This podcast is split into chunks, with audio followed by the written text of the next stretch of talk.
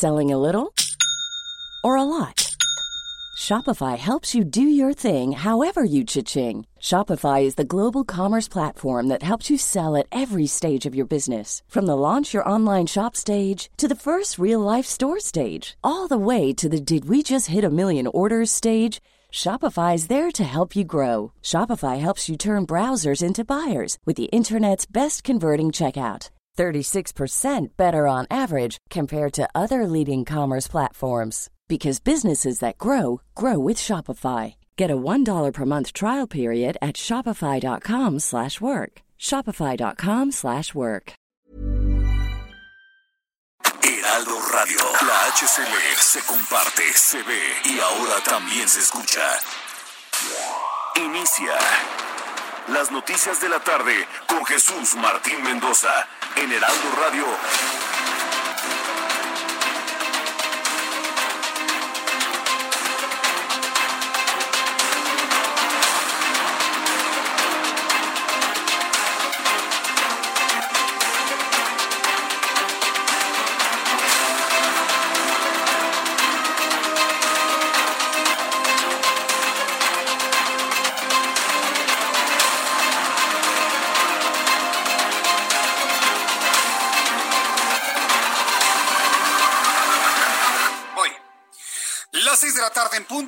Del centro de la República Mexicana. Bienvenidos, muy buenas tardes. Iniciamos el Heraldo Radio de este primer día hábil del mes de agosto. Sea usted bienvenido a nuestro programa de noticias. Hoy es lunes 3 de agosto de 2020. Súbale el volumen a su radio tengo la información más importante hasta este momento.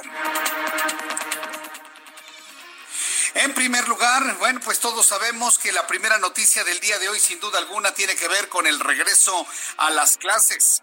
Esta mañana el secretario de Educación Pública, Esteban Moctezuma Barragán, pues dio a conocer todos los detalles de este regreso a clases. Por supuesto, aquí en el Heraldo Radio vamos a tener toda la información de lo que se ha generado en este día.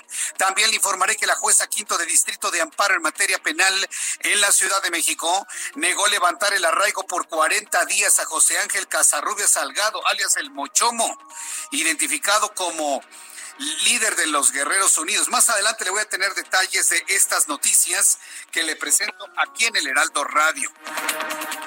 También le informo que un juez federal negó a Mariel Ellen Jeques, esposa del exdirector de Petróleos Mexicanos, Emilio Lozoya, un amparo contra la orden de aprehensión que pesa derivado del caso Oderbrecht.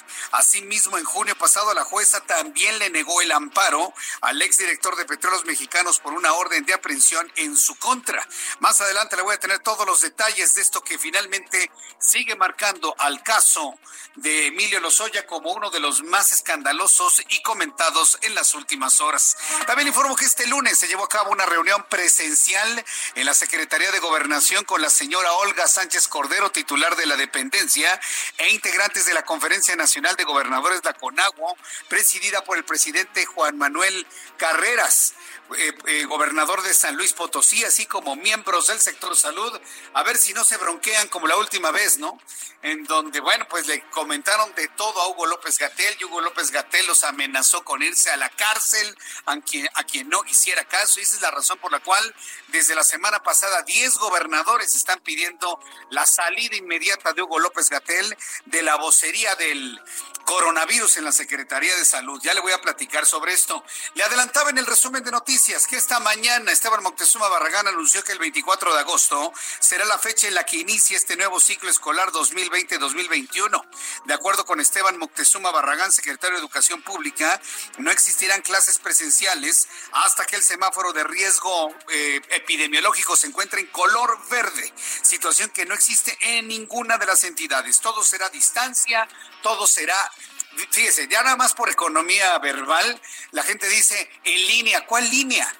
El medio de comunicación por excelencia para el ciclo escolar será la televisión mexicana, tanto la televisión del Estado como la televisión privada. Hay una asociación entre Estado e iniciativa privada para poder llevar los contenidos educativos a toda la República Mexicana. Ya en segundo tercer lugar viene el asunto de las de línea y internet, debido a que no todo México tiene buen internet o simplemente no tienen dispositivos. Esto es parte de lo que dijo Esteban Moctezuma Barragán esta mañana en la conferencia matutina.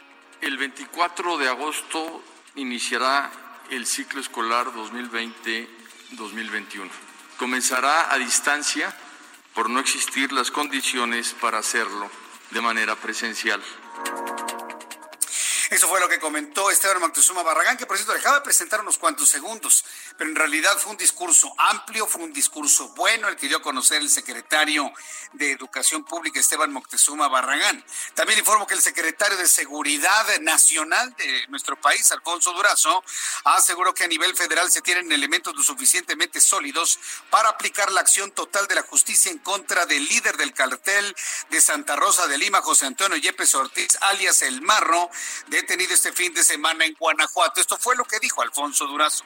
Tanto el hecho de flagrancia como los elementos que tiene la carpeta de investigación de carácter federal son eh, suficientemente sólidos como para garantizar la acción total de la justicia en contra de esta persona que ha generado, según toda la información que tenemos, eh, altísimos niveles de violencia en el estado de eh, Guanajuato. Esto es lo que comentó Alfonso Durazo, quien es el secretario de Seguridad Pública Federal. También informaré que el gobernador de Jalisco, Enrique Alfaro, explicó las razones por las cuales considera que el subsecretario de Prevención y Promoción a la Salud, Hugo López Gatel, engaña a todos los mexicanos. Y hoy, bueno, pues es una noticia sin duda importante, el que el gobernador del estado de Jalisco presentó con detalle de documentos que López Gatel miente. Alfaro sentenció que Jalisco no se someterá a los caprichos de López Gatel y pidió al presidente que atienda este caso. Esto fue lo que dijo el gobernador de Jalisco. Si esto no es suficiente para demostrar que detrás del semáforo de López Gatel lo que hay son criterios políticos, yo no sé qué más puede hacer. Estamos demostrando con datos objetivos por qué no estamos de acuerdo con ese semáforo. Y lo que nos parece inadmisible es que por cuestiones de carácter político y por las, ocurrencias del subsecretario quieran detener la economía de nuestro Estado. Nosotros vamos a seguir adelante. Vamos a seguir con cuidado, paso a paso, con el apoyo de los jaliscienses, demostrando que Jalisco no se va a someter a caprichos de un funcionario federal. Los caprichos de un funcionario federal es lo que dice el, gobernador de Jalisco y se fue durísimo contra López Gatel, un hombre que hay que decirlo, tiene cero credibilidad, nada de credibilidad, ya no es un interlocutor válido en absoluto. Pero bueno, lo mantienen ahí por capricho. Acuérdense que López Obrador es un hombre que reacciona así. Si todo el mundo dice quítenlo y él dice, ah, no, ¿qué les voy a hacer caso? Y ese tipo de reacciones pues las ha tenido el presidente de la República desde hace mucho, mucho tiempo. Entonces, mire, no importa. La verdad es que es muy poco importante si le creemos o no le creemos a López Gatel. El hombre está completamente rebasado, completamente eh, sin credibilidad, completamente irrelevante. Entonces vámonos con los datos que da a conocer la Universidad John Hopkins en materia de contagios. Se alimenta evidentemente de la información que genera la Secretaría de Salud. Yo insisto, la Secretaría de Salud tiene hombres y mujeres de mucha valía dentro de sus filas, eso hay que decirlo con toda claridad, pero vaya, ya el asunto de López Gatel es completamente indefendible. Más adelante le voy a tener los detalles y de acuerdo con las cifras de salud de la capital del país, el número de contagios ha incrementado en las zonas señaladas de alto riesgo epidemiológico, Azcapotzalco y Coajimalpa, son las alcaldías con un mayor número de casos nuevos.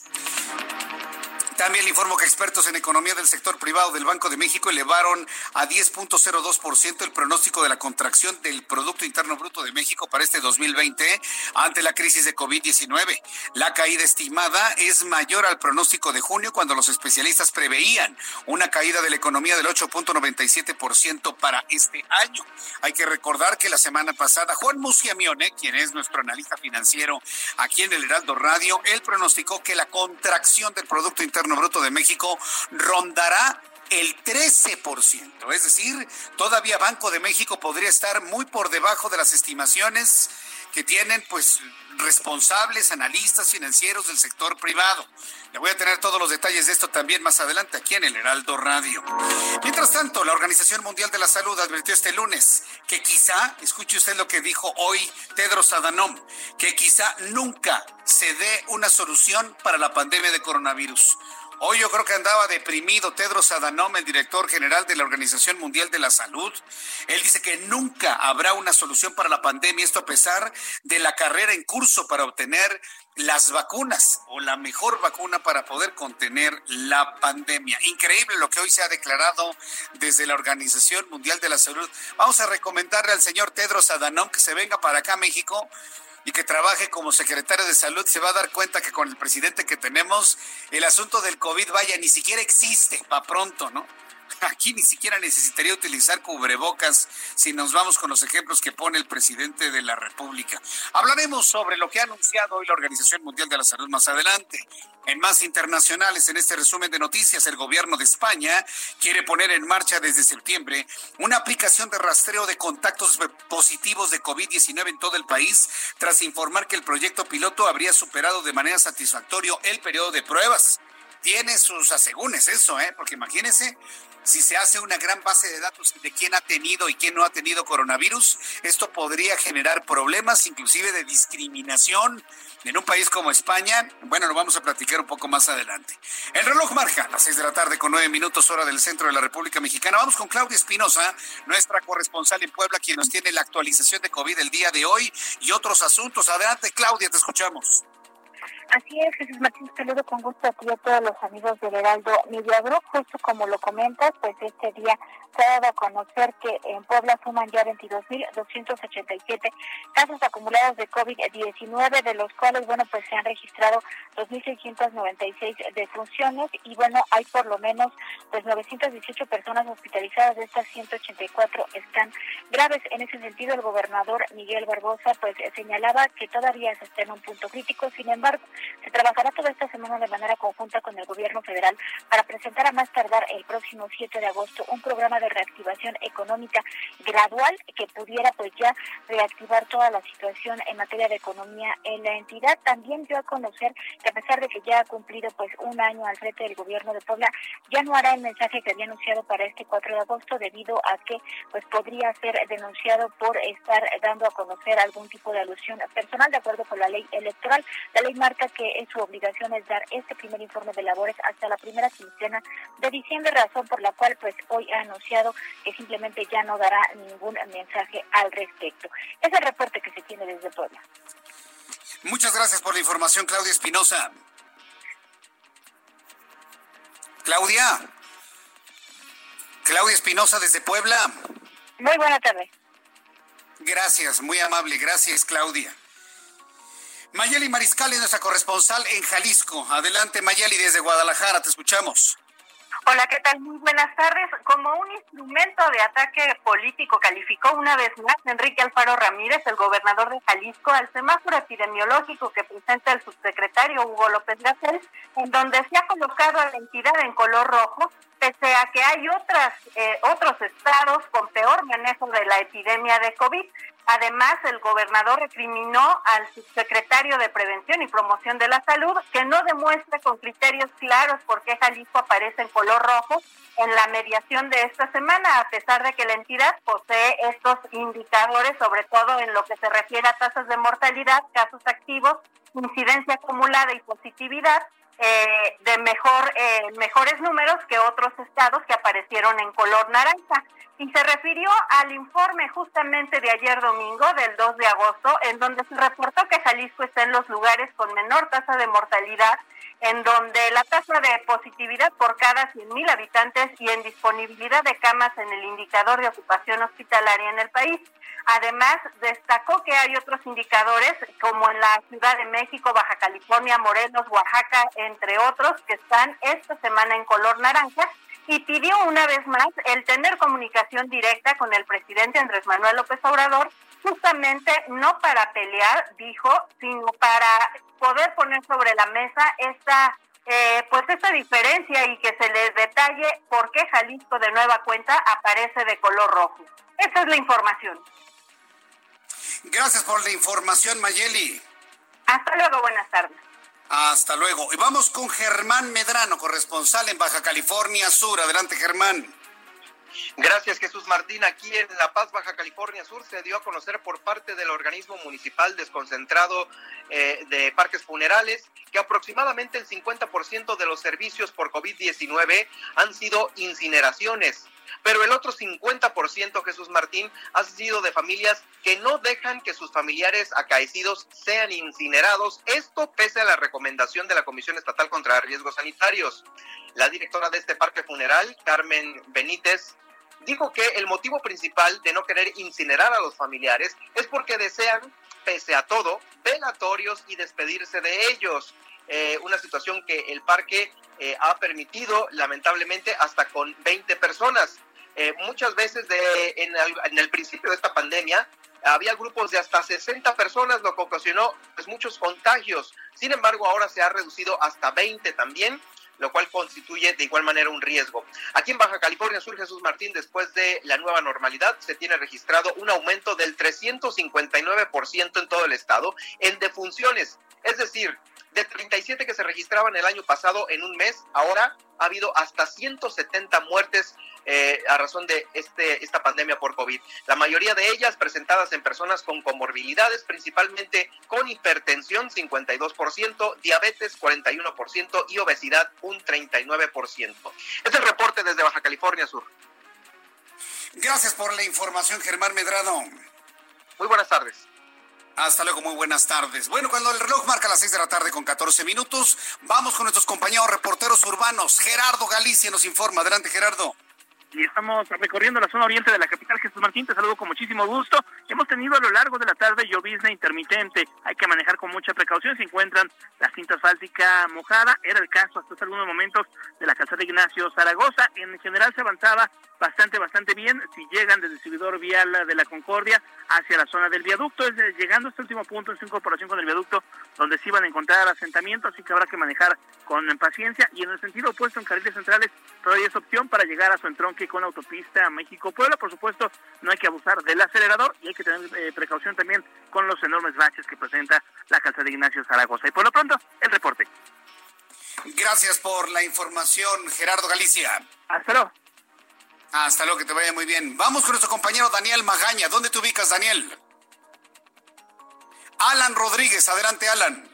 Jesús Martín, excelente tarde. Quiero comentarte cómo se encuentra en estos momentos la vialidad del eje 4 Sur, que es la avenida Xola, entre Gabriel Mancera y el eje central Lázaro Cárdenas. Bastante complicada la circulación para quienes se dirigen hacia la zona de Calzada de Tlalpan. Y es que este trayecto le estará tomando aproximadamente 35 minutos el avance. Esto entre los vehículos que avanzan a vuelta de rueda y los semáforos que encontrará en su camino. Para nuestros amigos que circulan por viaducto, encontrarán carga vehicular en dirección hacia la Avenida de los Insurgentes, procediendo desde la zona de Calzada de la Viga. Tome en consideración que la lluvia y un percance vial en la incorporación de Vértiz complican bastante el avance. En el sentido contrario del viaducto, en su tramo conocido como Miguel Alemán Valdés, presenta avance a vuelta de rueda en los carriles centrales, desde la zona de la avenida Coyoacán hasta superando Calzada San Antonio Abad. Es el reporte que tenemos, Jesús Martín. Muchas gracias por la información, Alan Rodríguez. Estamos al pendiente, gracias. Estamos al pendiente. Muchas gracias. Nuestros compañeros reporteros urbanos le dirán por dónde sí, por dónde no se debe circular en una tarde que amenaza con una lluvia muy importante en las próximas horas. Augusto Atempa, ¿en dónde te ubicas? Jesús Martín, excelente tarde. Yo me encuentro en el norte de la ciudad y es que el eje 3 norte, la avenida Camarones, se encuentra cerrada desde su incorporación con la calle Nubia hasta la avenida eh, Azcapotzalco. Y es que un grupo de comerciantes y vecinos decidieron desde hace cuatro días cerrar esta circulación y montar un campamento debido a que pues no han tenido una un acercamiento ni con el alcalde ni con el director general de la alcaldía y es que ellos platican que pues desde hace una semana el director general de esta alcaldía eh, decidió montar unos eh, unos puestos ambulantes frente a la avenida 22 de noviembre, 22 de febrero, frente a la alcaldía, para colocar, o más bien para llamar a comerciantes ambulantes que no pertenecen a esta alcaldía a que instalen sus negocios. Por supuesto, esto está generando también, bueno, va a generar eh, aglomeración de personas y el riesgo de que haya contagios de COVID. Jesús Martín, el informe que te tengo. Muchas gracias por la información, Augusto Tempa. Muy buenas tardes tardes. Son las seis de la tarde 17 minutos hora del centro de la República Mexicana. Hoy es lunes 3 de agosto. Ya estamos en el mes de agosto, increíblemente, en el octavo mes del año 2020. Un año que prácticamente se nos fue total y absolutamente perdido. Y mire, para cómo van las cosas, parece que por lo menos la próxima mitad, la mitad del próximo año, también habremos de perderlo por la pandemia de COVID-19. Ojalá y no, ojalá y me equivoque. Créame que quiero yo equivocarme y que tengamos un año 2021 pues mucho mejor que este o menos peor que este año 2020. Pero ¿qué sucedió un día como hoy, 3 de agosto, en México, el mundo y la historia? Abra Marreola. Bienvenido Jesús, amigos, Orlando. Esto es un día como hoy en el mundo. 3 de agosto 1907, en Barcelona, se expide la matrícula número uno de automóviles para un coche de la empresa barcelonesa Hispano-Suiza. 1927, entre Berlín y Buenos Aires se establece la primera unión telefónica inalámbrica. 2004, en los Estados Unidos, la NASA lanza la nave Messenger con la misión de explorar el planeta Mercurio. 2019, en El Paso, Texas, ocurre un tiroteo en un Walmart cerca de Cielo Vista Mall. Mientras tanto, en México, en 1492, zarpa del puerto de Palos, en España, la expedición de Cristóbal Colón que pretendía encontrar una ruta a las Indias. 1833, muere en Celaya, Guanajuato, Francisco Eduardo Tres Guerras, afamado arquitecto, constructor de la Iglesia del Carmen, pintor y grabador neoclásico. 1958. En México, el presidente Adolfo Ruiz Cortines moviliza al ejército para reprimir la larga huelga de los trabajadores ferroviarios. Y hoy es el día de la planificación familiar. Esto fue un día como hoy en el mundo. Gracias, Abraham Arriola, por eh, lo que nos eh, compartes el día de hoy. Siempre muy interesante saber lo que sucede un día como hoy. Gracias, Abraham Arreola. Vamos a revisar las condiciones meteorológicas para las próximas horas. El Servicio Meteorológico Nacional nos muestra el más reciente informe del Servicio Meteorológico Nacional y bueno, pues las condiciones serán de lluvia. Estamos en la plena temporada de lluvia, pero sobre todo, fíjese que en este año, como no sucedía en otros, se ha acumulado una gran cantidad de ondas tropicales y de sistemas ciclónicos que mantienen con un, una proyección roja, con un alertamiento rojo toda la República Mexicana. Onda tropical número 24, canales de baja presión y sistema de alta presión, vigilancia en color rojo, contingencia hidro, hidrometeorológica, temperaturas de 45 hasta 50 grados en Baja California y en Sonora, temperaturas hasta de 45 en Baja California en la parte norte del país.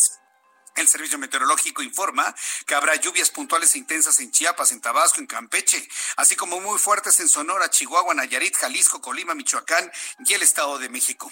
Durante esta noche y madrugada, un canal de baja presión en interacción con la entrada de humedad del Océano Pacífico e inestabilidad atmosférica superior ocasionarán lluvias puntuales muy fuertes acompañadas de descargas eléctricas, rachas de viento y granizadas en Sonora, Chihuahua, Nayarit y Jalisco. Bien, con estos elementos atmosféricos y todo lo que le he informado ocurre en la atmósfera según el Servicio Meteorológico Nacional. Le doy a conocer el pronóstico del tiempo para las siguientes ciudades. Amigos que nos escuchan en Guadalajara, Jalisco, en este momento 26 grados la temperatura, mínima 17, máxima 28 para el día de mañana con una tarde completamente lluviosa. Para nuestros amigos en Monterrey, Nuevo León, 34 grados en este momento, la temperatura mínima 21, máxima 33, calor y completamente despejado para el día de mañana. Tampico, Tamaulipas, en este momento 31 grados, mínima 20, máxima 32 Villahermosa, Tabasco, días pasados por agua, mínima 24, máxima 33, lluvioso por lo menos toda la primera mitad de la semana. En Tijuana, mínima 16, máxima 27, 24 grados en este momento. Y aquí en la capital del país, el termómetro en este momento está en 19 grados, hace fresco en, el, en la capital de la República, mínima 14 grados y la máxima 24 grados Celsius.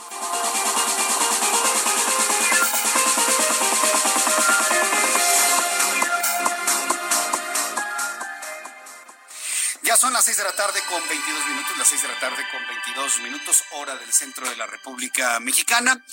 Eh, en unos instantes vamos a ir a los mensajes comerciales, pero antes, antes decirle que después de los mensajes vamos a abordar todo lo que tiene que ver con el regreso a las clases. A mí sí me gustaría mucho que los padres de familia me dieran a conocer sus opiniones, su punto de vista a través de nuestras formas de comunicación, a través de Twitter, arroba Jesús Martín MX, y a través de nuestro canal de YouTube, Jesús Martín MX. Me parece que es muy importante que tengamos una retroalimentación sobre la forma como se ha anunciado este plan, que quiero decirle algo. Yo no voy a ponerme a defender ni a Esteban Moctezuma Barragán ni a quien armó este plan pero quien pretenda que las, eh, las clases a distancia sean tan eficientes como las clases presenciales, desde ahorita le digo que lo olvide. ¿eh? Desde ahorita le digo, olvídelo. En ninguna parte del mundo el proceso educativo a distancia es tan eficiente como el que se pretende a través de la televisión, la radio y en línea. En ese orden, ¿eh? En ese orden de importancia, televisión, radio y en línea. En ninguna parte del mundo. Entonces, primer asunto que como sociedad debemos entender, asumir que estamos en una condición en donde el aprovechamiento escolar no será al 100%. Nada más póngase a pensar. Yo conozco familias que tienen cinco, seis, siete hijos. ¿A poco, ¿A poco tienen siete hijos, siete dispositivos? Voy a los mensajes y platicamos de esto. Arroba Jesús Martínez. Escuchas a Jesús Martín Mendoza con las noticias de la tarde por Heraldo Radio, una estación de Heraldo Media Group. Heraldo Radio.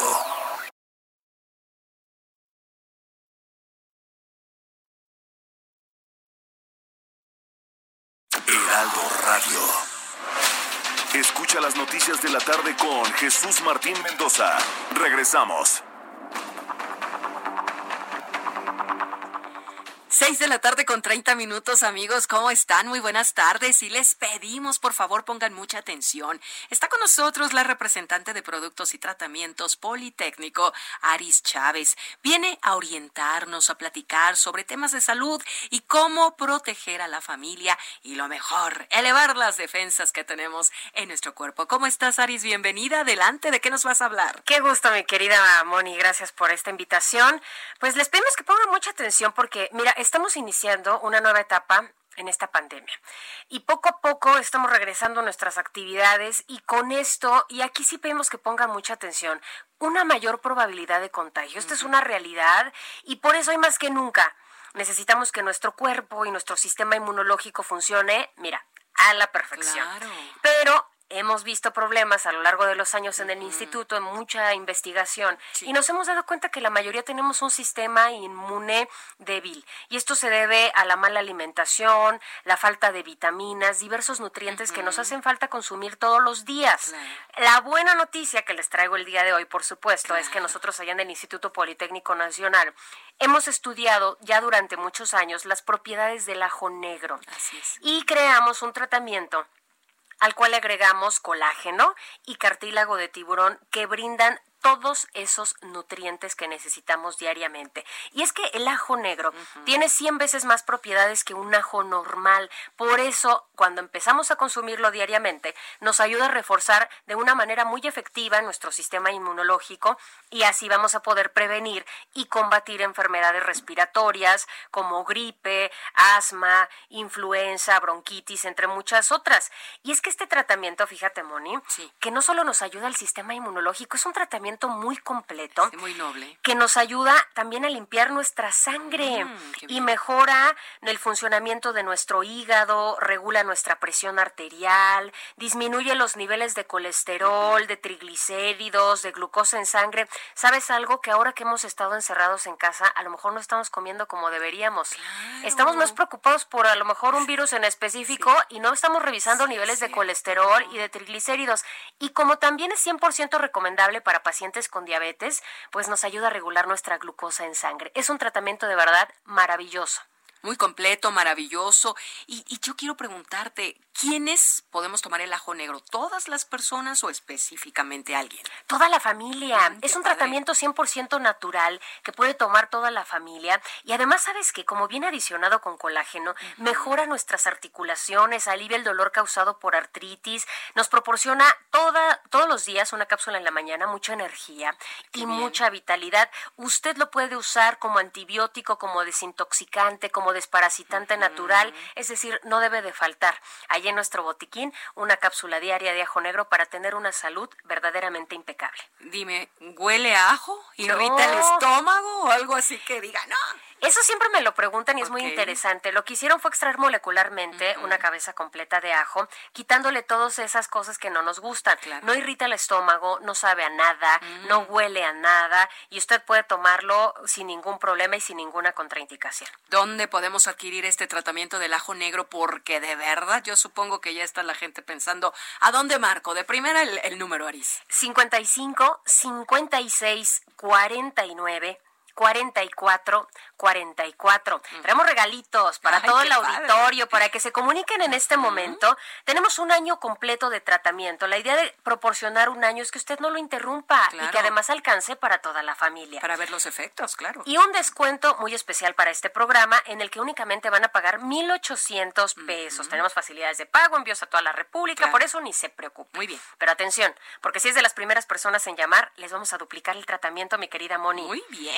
Otro año completamente gratis y además para que usted quede completamente protegido le vamos a incluir de regalo artículos que usted de verdad está necesitando todos los días. El primero es una careta de protección facial transparente con duración de tres meses, una cubrebocas N95 que tiene un grado hospitalario y además un eh, gel antibacterial que tiene 70% de alcohol. Este es aprobado por la FDA.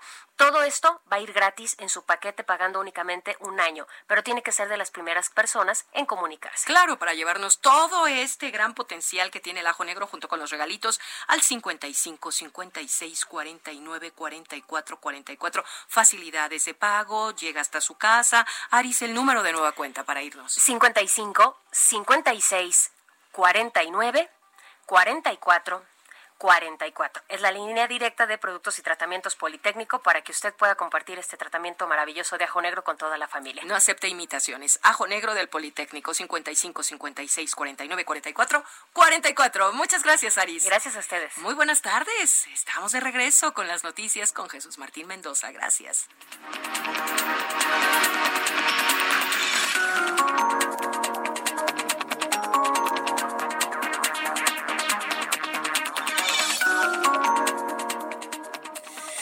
Las 6 de la tarde con 35 minutos, hora del centro de la República Mexicana. Continuamos con la información aquí en el Heraldo Radio.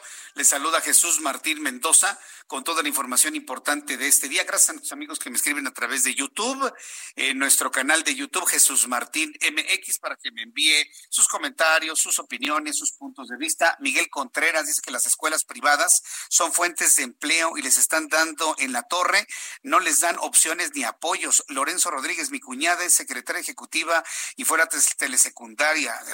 Luis Salinas, saludos a Flor. Bueno, hay un asunto hoy en la conferencia matutina, y, esto se los adelanto antes de ir al tema educativo, se le preguntó al presidente de la República qué iba a pasar con las eh, escuelas privadas. Le pasaron su guioncito al señor Peloncito, el, señor ridículo del bigotito. Le pasaron el guion para preguntar qué iba, qué iba a pasar con las escuelas privadas y se comprometió el gobierno federal de ayudar a las escuelas privadas porque hay una importante cantidad de escuelas privadas en el país, más allá son buenas, son malas, son regulares, hay una buena cantidad que van, van a entrar en quiebra. ¿eh? Muchas escuelas privadas. Se ha perdido el 30% de la matrícula en las escuelas privadas y muchos papás están pensando en enviarlos cuando se pueda a las escuelas públicas. Pero bueno, vamos paso por paso y vamos con el primer tema del día de hoy, que sigue siendo de alguna manera el COVID, obviamente. La cantidad de enfermos de COVID-19 durante este fin de semana fue verdaderamente escandaloso. Sin embargo, uno de los asuntos más importantes que se han comentado en las últimas horas es el siguiente. Un juez le ha negado un amparo a Emilio Lozoya y a su esposa Mariel Helen Jeques contra las órdenes de aprehensión que tienen por el caso Oderbrecht. Sin embargo, las resoluciones fueron notificadas hasta el día de hoy. En ambas resoluciones, el juez consideró que no eran necesarios amanecer antes de emitir orden de captura contra Lozoya y su esposa, debido a que este acto únicamente constituye una forma de conducirlos a un proceso penal. Por este motivo continúa con efecto la orden de aprehensión en contra de la esposa del exdirector de Petróleos Mexicanos. Entonces, todo este entramado que se ha dicho, que si los van a cuidar, que si los van a proteger, que si los quieren mucho, que si son testigos protegidos, ni mucho menos. Espero que le esté quedando claro a Emilio Lozoya que no le puede vender ni comprometer nada a la presente administración, nada. Porque por un lado le dicen, sí, sí, sí, yo te voy a proteger. Sin embargo, en el, en el mero momento, pues ya le están diciendo que no. Eh, continúa con efecto la orden de aprehensión en contra de la esposa del exdirector de Pemex, Marielle Jeques, presuntamente, como se hizo saber en la audiencia de la semana pasada, la esposa de Emilio Lozoya, recibió transferencias de un soborno y compró una residencia en Ixtapas y Guatanejo, en el estado de Guerrero, con un valor de un millón novecientos mil dólares. 40 millones de pesos. Se ve que les encanta, ¿no? 40, 45 millones de pesos. Les encanta. Pues sí, les encanta. Vamos con mi compañera Diana Martínez, periodista del Heraldo Media Group, quien nos tiene detalles de esto que se acaba de informar. Adelante, Diana, te escuchamos. Así es, Jesús Martín, buenas tardes. Pues una jueza federal negó desde marzo pasado un amparo al exdirector de Pemex, Emilio Lozoya, y a su esposa, Mariel Helen Jeques, contra la orden de aprehensión por el caso Odebrecht.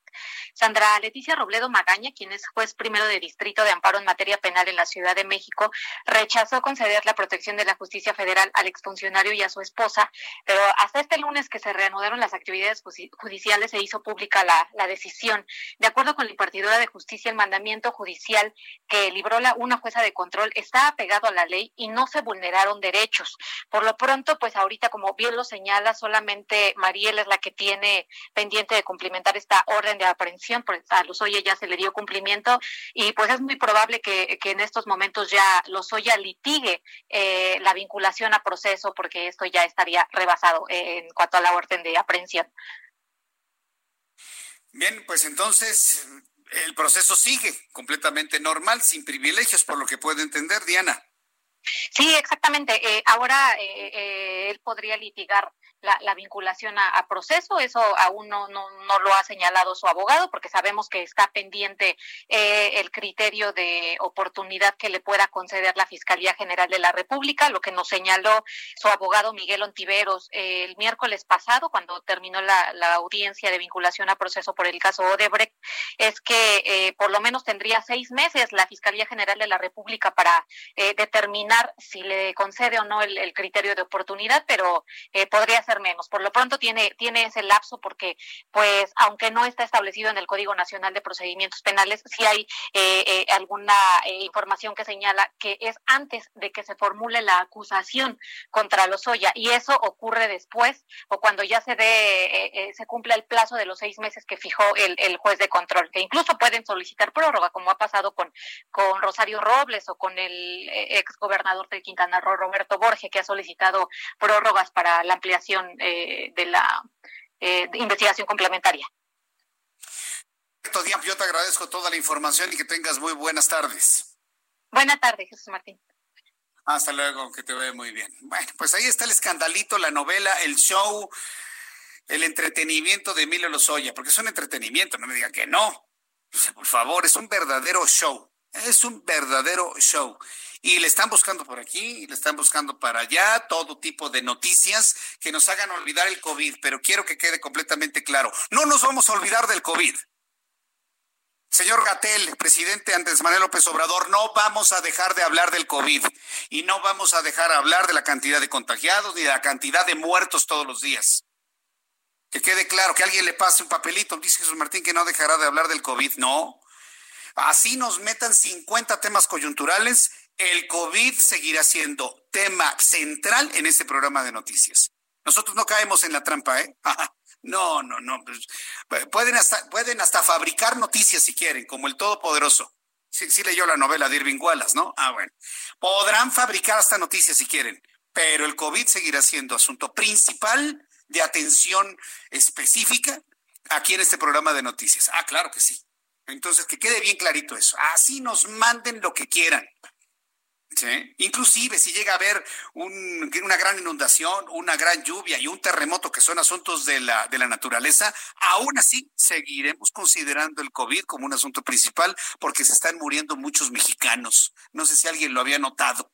¿Sí? No son papas ni costales los 47 mil y pico que se reportan en las últimas horas. No son costales, ¿eh? son seres humanos y son mexicanos. Y, no hay una sinceridad para rendirles honor, tributo o por lo menos un minuto de silencio. Lo hacen por obligación. Me tocó verlo en una conferencia matutina. Bueno. Vamos al tema educativo, ¿sí? porque precisamente le hace falta mucho a nuestro país. Me dice Samia López. Samia López me dice, me parece bien que se haga algo. Esto como respuesta, ¿no? Ahora que algunas personas me decían que mejor no se haga nada y que se queden los niños en su casa, Samia López me dice, me parece bien que se haga algo para ayudar a los alumnos. Soy docente de primaria y llevo cuatro meses tomando capacitaciones. Google Education nos ha dado buenas asesorías para usar su plataforma. Qué buen dato, Samia. Qué buen dato. Y esto está cambiando la forma de hacer escuela. ¿eh? ¿Qué, final, finalmente es la escuela? Lo, comentaba Esteban Moctezuma Barragán el día de hoy. Es esa unión entre maestros y alumnos. Es esa unión entre maestros y alumnos. Eh, me dice Carlos González, ¿a poco a los verificantes no hay COVID ahora que ya abrieron Jesús Martín? Pues el COVID lo tiene la gente. ¿Vieron ayer cómo estaba la entrada a la Ciudad de México por la autopista México-Cuernavaca? ¿Quién lo vio? ¿Quién lo vio ayer? No, no, pues es una locura. Me van a decir, no, pues es que no se contagian en los coches. No, pero ¿de dónde vienen? ¿Dónde se contagiaron? Fueron a restaurantes, fueron a centros comerciales, estuvieron paseando. Se contagia. Mucha de esa gente que usted vio atorada en la autopista México-Cuernavaca, ah, pues mucha de esa gente se contagió del COVID y no lo saben. Y en dos semanas, una gran cantidad de ellos van a desarrollar el COVID y el 12%, el 11% de esas personas van a morir de los que estuvieron hoy ahí en la caseta México Cuernavaca, así atiborrada, como si no pasara absolutamente nada. Ahí sí tengo que mencionar la irresponsabilidad de la gente, ¿eh? la irresponsabilidad de la gente, porque en los medios de comunicación les hemos dicho la realidad de las cosas. Pero pues a mucha gente no le gusta reconocer la realidad. No, es una condición mexicana. Y por más que decimos de la mejor manera, estas son las cosas como están, estas son las realidades. Hay que aceptar cómo estamos. Esta es la cantidad de muertos. Esta es la cantidad de contagiados. Ah, no, no, no. No, no pasa nada. No, yo veo mi realidad. Yo sueño con esto. Yo voy a salir con mi cubrebocas. No me pasa nada. Y así andamos. Así andamos en la vida, lamentablemente. Es una realidad de nuestro país y de nuestra sociedad. Y me incluyo si usted quiere, ¿eh? me incluyo. Bueno, son las seis de la tarde con 45 minutos. Bueno, ya que leí el comentario de nuestro, ya que leí el comentario de nuestra compañera y amiga maestra, por supuesto, vamos al tema educativo, al asunto educativo que le interesa a muchos padres de familia.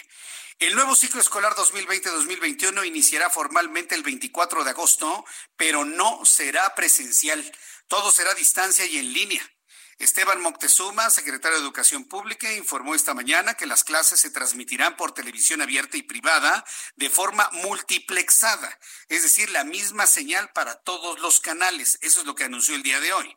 Esteban Moctezuma Barragán agregó que también dispondrá de la radio para difundir contenidos, libros de texto gratuito, cuadernillos de trabajo y más herramientas complementarias. Comentó que se trata de una alternativa para garantizar el acceso a la información, pues aseguró que los maestros son insustituibles. Aseguró que, que las transmisiones no son de entretenimiento. Y esto lo dijo, no es un entretenimiento. Son clases con valor curricular y que tienen total y absoluta validez oficial. ¿Tenemos algo del audio de Esteban Moctezuma Barragán, eh, Orlando? Vamos a, vamos a, escuchar. Ah, bueno, voy, directamente al asunto de las televisoras. Ahí Esteban Moctezuma Barragán informó sobre las cuatro televisoras que asumieron el compromiso para transmitir las clases, las cuales son Grupo Imagen, Grupo Imagen Multimedia, Multimedios, Televisa y Televisión Azteca. Esto fue lo que comentó el día de hoy Esteban Moctezuma Barragán. El presidente López Obrador encabeza la firma de un acuerdo de concertación con cuatro televisoras nacionales, Televisa, TV Azteca, Imagen y Multimedios, para regresar a clases con un esquema robusto, oficial, válido, que dará servicio a 30 millones de estudiantes de 16 grados escolares. En seis canales de televisión lograremos una amplia cobertura nacional 24 horas al día durante siete días de la semana. Bien, pues esto es lo que comentó el secretario. Yo sí le quiero recomendar papás, a los papás. Eh, yo por cuestiones de tiempo no le puedo presentar todo el discurso de Esteban Moctezuma Barragán, pero en la medida de lo posible entren al gobierno de México, busquen la conferencia del día de hoy, no pierdan el tiempo con otro tipo de cosas. Vaya directamente hasta que toma la palabra Esteban Moctezuma Barragán todo su discurso y ya si quiere escuchar los cuatro discursos de los dueños de televisoras, de Emilio Azcárraga, de Benjamín Salinas, de Francisco González y de Olegario Vázquez Aldier. Si ya usted quiere escuchar los cuatro posicionamientos, bueno, pero lo central está finalmente en lo que dijo Esteban Moctezuma Barragán y alguna que otra pregunta que hizo algún periodista por ahí en torno al asunto de las de las escuelas privadas. Me parece que eso es lo, eso es lo rescatable el día de hoy. Tengo en la línea telefónica a la doctora Rosa Marta Gutiérrez. Ella es académica y jefa del Departamento de Investigación Educativa de la Facultad de Estudios Superiores de Acatlán. Eh, doctora Rosa Marta Gutiérrez, me da mucho gusto saludarla. Bienvenida. Gracias, buenas tardes. Muchas gracias por la invitación. La agradecida soy yo. Gracias, es usted muy amable. le hemos invitado para que nos dé una opinión en su calidad académica conocedora de los procesos educativos, del plan anunciado hoy por el secretario de Educación Pública para la Educación Básica y Media Superior. ¿Usted qué piensa? ¿Que funcionará como se está pensado? ¿Qué es lo que debemos tomar en cuenta los padres de familia en este proceso educativo? Muchas gracias. Yo creo que esto no hace más que demostrarnos que seguimos posicionados en un planteamiento que ya en el sistema presencial no estaba funcionando que es el modelo curricular vigente, eh, tradicional, el, estar trabajando contenidos y temas, no siempre con una intencionalidad definida. Hoy, en el modelo eh, híbrido que están anunciando, tenemos muchos problemas. Yo estaría pensando en que más bien es necesario pensar. En primer lugar, que eh, recuperar la normalidad de las clases no es algo que vaya a pasar pronto ni que vaya a pasar bien. en segundo lugar, eh, también tendríamos que estar pensando en que los profesores se enfrentan a una condición para la que no estaban formados. Una cosa es utilizar los medios a distancia para tomar una clase extra de lo que sea, y otra cosa es tener que trabajar la planeación de los cursos, los contenidos de los cursos y los procesos de evaluación, eh, todo a distancia perdiendo la, gran característica de la educación, que es el contacto humano, la formación de los otros, el carácter humanista del, propio proceso educativo. Ya eso implica fuertes complejidades. Eh, pero el seguir pensando que vamos a poder cubrir una enorme cantidad de contenidos. Alguna vez Carles Monero, que es uno de los expertos en educación del mundo, decía que no conoce un currículo más extenso que el de México es imposible que los profesores cubran tantos temas dentro del aula. A distancia es mucho, mucho más grave el asunto porque seguimos pensando que hay que cubrir temas cuando debiésemos estar pensando en formar personas para la vida y para enfrentar estas condiciones nuevas de socialización y de desarrollo humano. Eh, mm. solo por mencionar algunos este, ah, ah, elementos ah, que desde la visibilidad más aparente podemos hacer tangibles. Esas son algunas de las problematizaciones más elementales que podemos ver. De ahí pasamos a que estamos pensando que hay computadoras en todas las casas. Caeríamos en un grave error. Exacto. Entonces, perdón que le interrumpa. Entonces, caeríamos en un grave error si los padres de familia piensan que con el esquema actual se puede tener un sistema educativo tan eficiente como el que existía antes. Eso es imposible. Exacto. Eso, eso no va a pasar. Eso no va a pasar. y sí tendríamos que estar pensando en otras alternativas, en buscar nuevas formas de escribir, nuevas formas de comunicarnos con nuestros estudiantes. No vamos a poder trabajar la eficiencia, eso definitivamente no va a pasar. Yo tengo grupos de 30. Entonces. Tengo grupos de 38. Yo soy una de las privilegiadas que tiene grupos de 38 o 40 estudiantes dentro de la facultad. Y yo imparto mis dos horas de clase. Sin embargo, no puedo estar pendiente de las reacciones de mis estudiantes, de quién se está durmiendo, de quién está volteando a verme, de quién levantó la mano para preguntar, porque simplemente el medio electrónico no me otorga toda la facilidad. Si tengo todas las cámaras prendidas, entonces se interrumpe la transmisión, por ejemplo. Solo por poner un ejemplo. por otro lado, estamos pensando que en todas las casas hay muchas computadoras y no es así. Por ejemplo, sí, hay familias que tienen cuatro, cinco, seis hijos, no van a tener seis computadoras, seis dispositivos, dos sistemas de internet. De eso no se, no se habló, ni siquiera se visualizó, pienso yo. Y, y, por otro lado, ¿cómo vamos a involucrar? Digo, porque yo sé que los papás nos involucramos. A mí me toca siempre estar de los dos lados, ¿no? Como madre y, como profesional de la educación y ahora como abuela. Eh, sin embargo, podríamos garantizar que todos los papás tengan el acceso a la información previa para siquiera saber qué es lo que tienen que leer para ayudarle al hijo, tampoco lo podemos garantizar. Yo tengo todo el día tratando de localizar en la Secretaría de Educación Pública algún comunicado que diga que los papás van a recibir los programas con anticipación o que van a poder consultarlos en algún lugar y esa información no está disponible. No está disponible. Eh, Bien, eh, doctora Rosa María Gutiérrez, Rosa eh, académica Rosa Marta, perdóneme. Rosa Marta Gutiérrez, gracias por haber participado en nuestro programa de noticias. Vamos a ver cómo va fluyendo información durante esta semana. Se comprometió el secretario a eh, aclarar todas las dudas y la vuelvo a invitar para que sigamos analizando este caso. Le agradezco mucho el que me haya tomado no, Muchísimas gracias a usted. Que le vaya muy bien. Hasta, luego, buenas Bueno, pues hemos hablado con la académica y jefa del Departamento de Investigación Educativa de Acatlán. Y bueno, pues confirma lo que yo ya le había dicho es un error pensar que con este sistema todo va a estar tan bien como antes de la pandemia. Voy a los anuncios, regreso con un resumen de noticias, la actualización de números de COVID. Escuche usted el Heraldo Radio y le invito para que me escriba, arroba Jesús Martín. Escuchas a Jesús Martín Mendoza con las noticias de la tarde por Heraldo Radio, una estación de Heraldo Media Group. Heraldo Radio. Radio.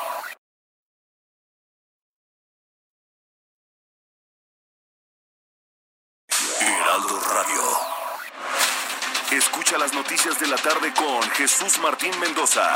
Regresamos.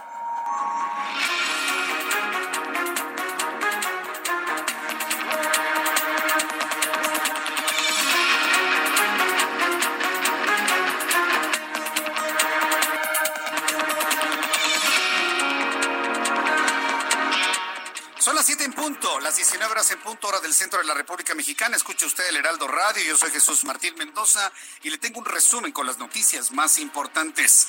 La Secretaría de Educación Pública anuncia fechas de inscripciones y reinscripciones para el ciclo escolar 2020-2021.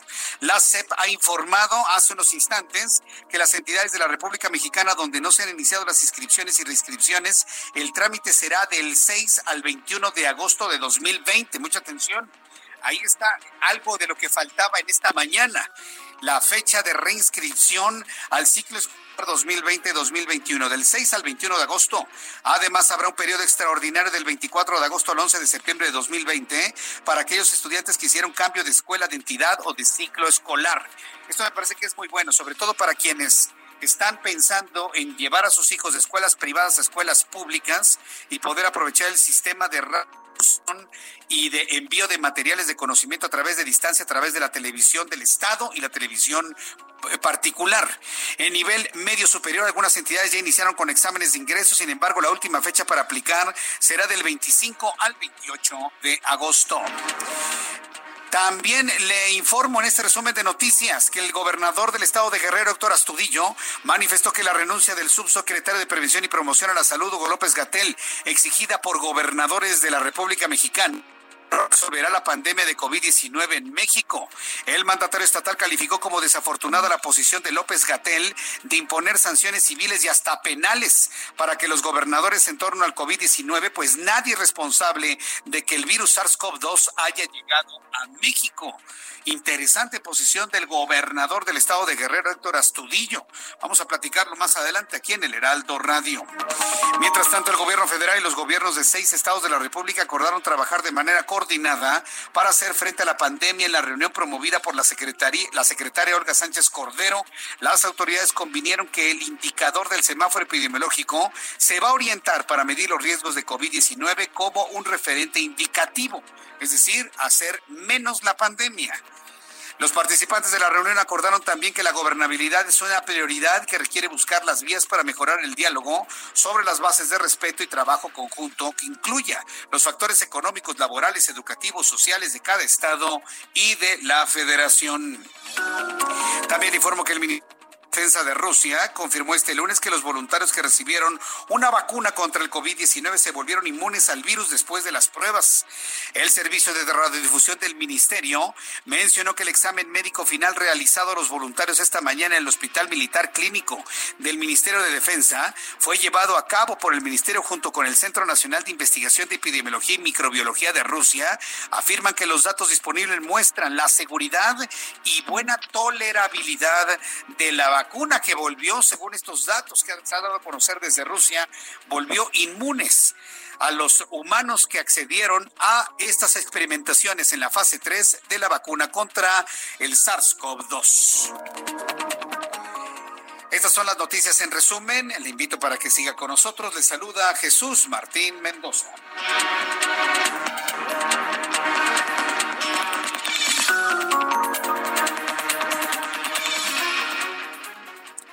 Ya son las 7 con 3, las 19 horas con 3 minutos hora del centro de la República Mexicana. Continuamos con información aquí en el Heraldo Radio y vamos con nuestros compañeros reporteros urbanos, periodistas especializados en información de ciudad. Gerardo Galicia, adelante, te escuchamos. Muy buenas tardes. Tenemos reporte importante, Jesús Martín, excelente tarde. En el viaducto, justo llegando a su cruce con la calle de Isabel la Católica, dos personas fueron baleadas hace escasos minutos y lamentablemente pierden la vida. Son dos personas que viajan en un vehículo compacto color negro, carriles laterales del viaducto poco antes de cruzar la calle de Isabel la Católica. Por ese motivo, tenemos tremenda movilización policial, que están llegando ya elementos de la Fiscalía General de Justicia de la Ciudad de México. Para nuestros amigos que deseaban utilizar el viaducto, hay que hacerlo con mucha paciencia, de preferencia evitarlo. Ya eh, se avanza completamente a vuelta de rueda por esta lamentable situación. Dos personas baleadas que pierden la vida en carriles laterales. Habrá que buscar el eje 3 sur como posible alternativa. Si se dirigen hacia el eje central, se van a ahorrar muchos minutos. Y por lo pronto, Jesús Martín, el reporte. Es decir, este incidente ocurre de oriente a poniente en carriles laterales del viaducto Miguel Alemán.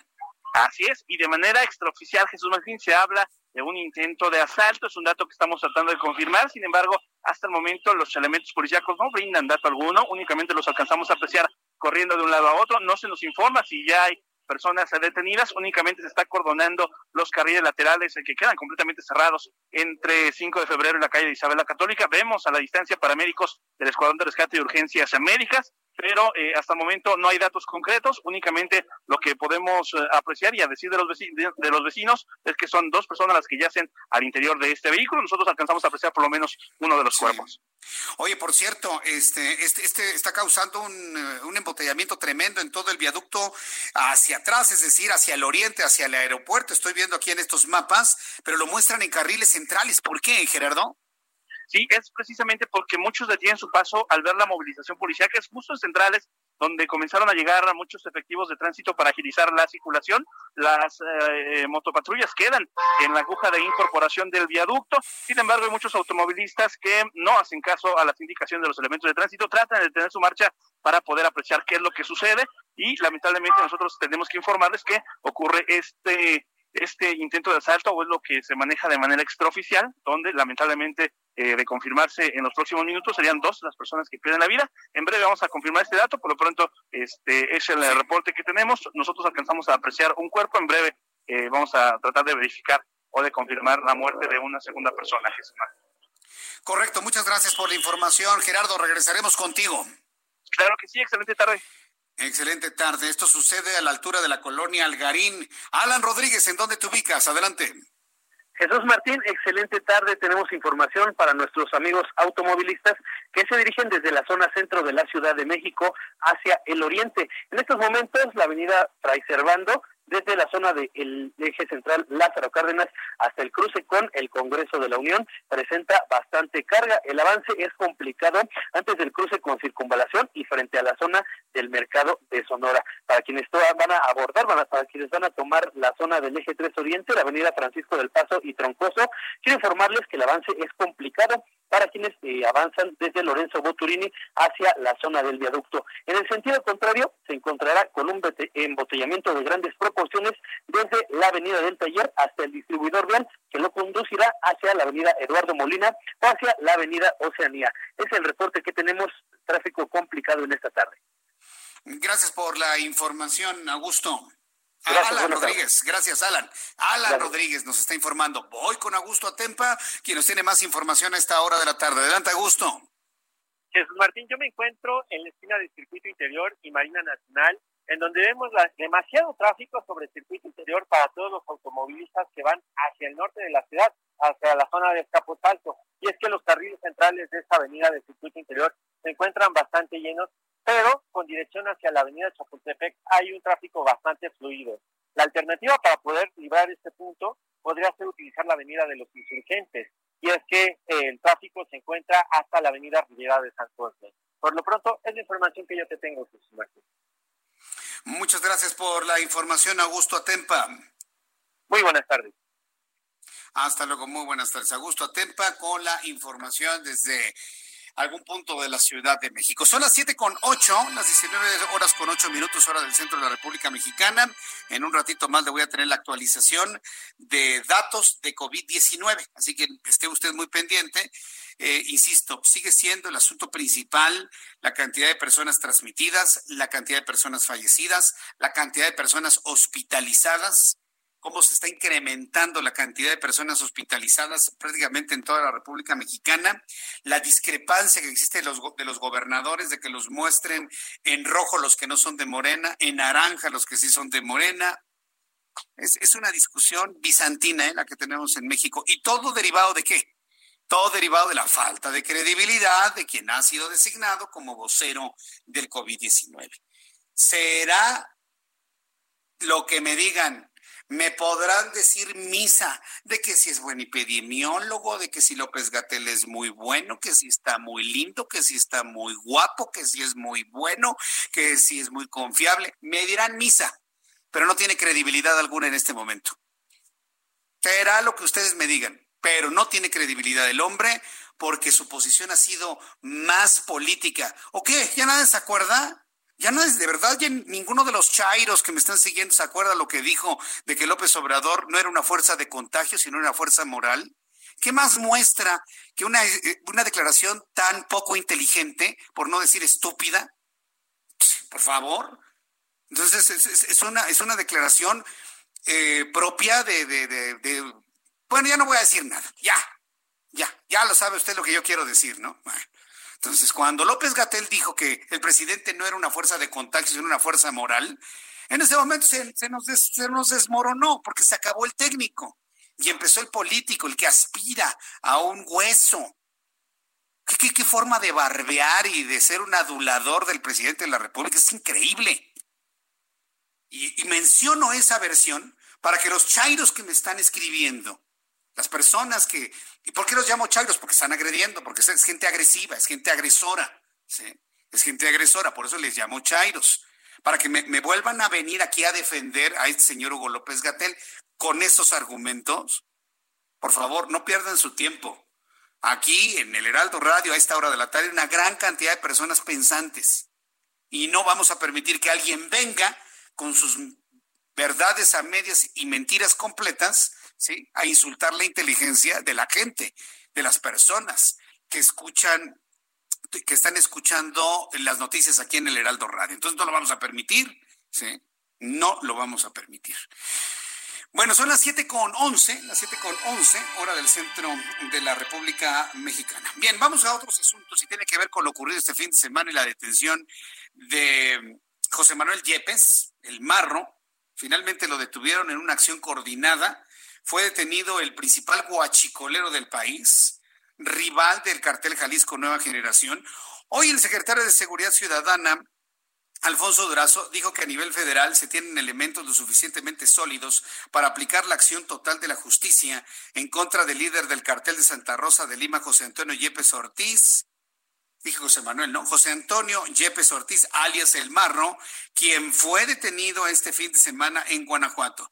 Esto fue lo que dijo Alfonso Durazo el día de hoy. Tanto el hecho de flagrancia como los elementos que tiene la carpeta de investigación de carácter federal son eh, suficientemente sólidos como para garantizar la acción total de la justicia en contra de esta persona que ha generado, según toda la información que tenemos, eh, altísimos niveles de violencia en el estado de eh, Guanajuato. Bien, pues esto fue lo que ha comentado el propio secretario de Seguridad, Alfonso Durazo. Mientras tanto, tras la detención de José Antonio N., conocido también como El Marro, el presidente de la República, Andrés Manuel López Obrador, publicó un video donde aseguró que la corrupción ha permitido el crecimiento de la delincuencia.